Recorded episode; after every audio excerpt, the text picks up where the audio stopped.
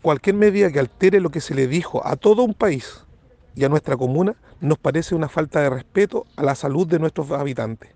Por 50 años se ha jugado con la calidad de vida de quienes vivimos en Puchuncaví y más encima ahora se nos viene a decir que lo que se prometió no se cumplirá. Estoy en total desacuerdo con que se mantenga en funcionamiento Ventanas 2 y como máxima autoridad comunal no voy a permitir que, que esto suceda.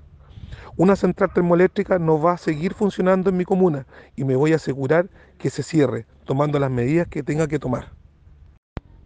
Voy a defender este tema con la vida y pediré todos los apoyos necesarios transversalmente porque ya no vamos a permitir que se siga abusando de Puchuncaví. Hemos vivido demasiados años sufriendo y asumiendo el costo de todo un país y ahora no vamos a ceder ni un solo centímetro en los acuerdos ya establecidos.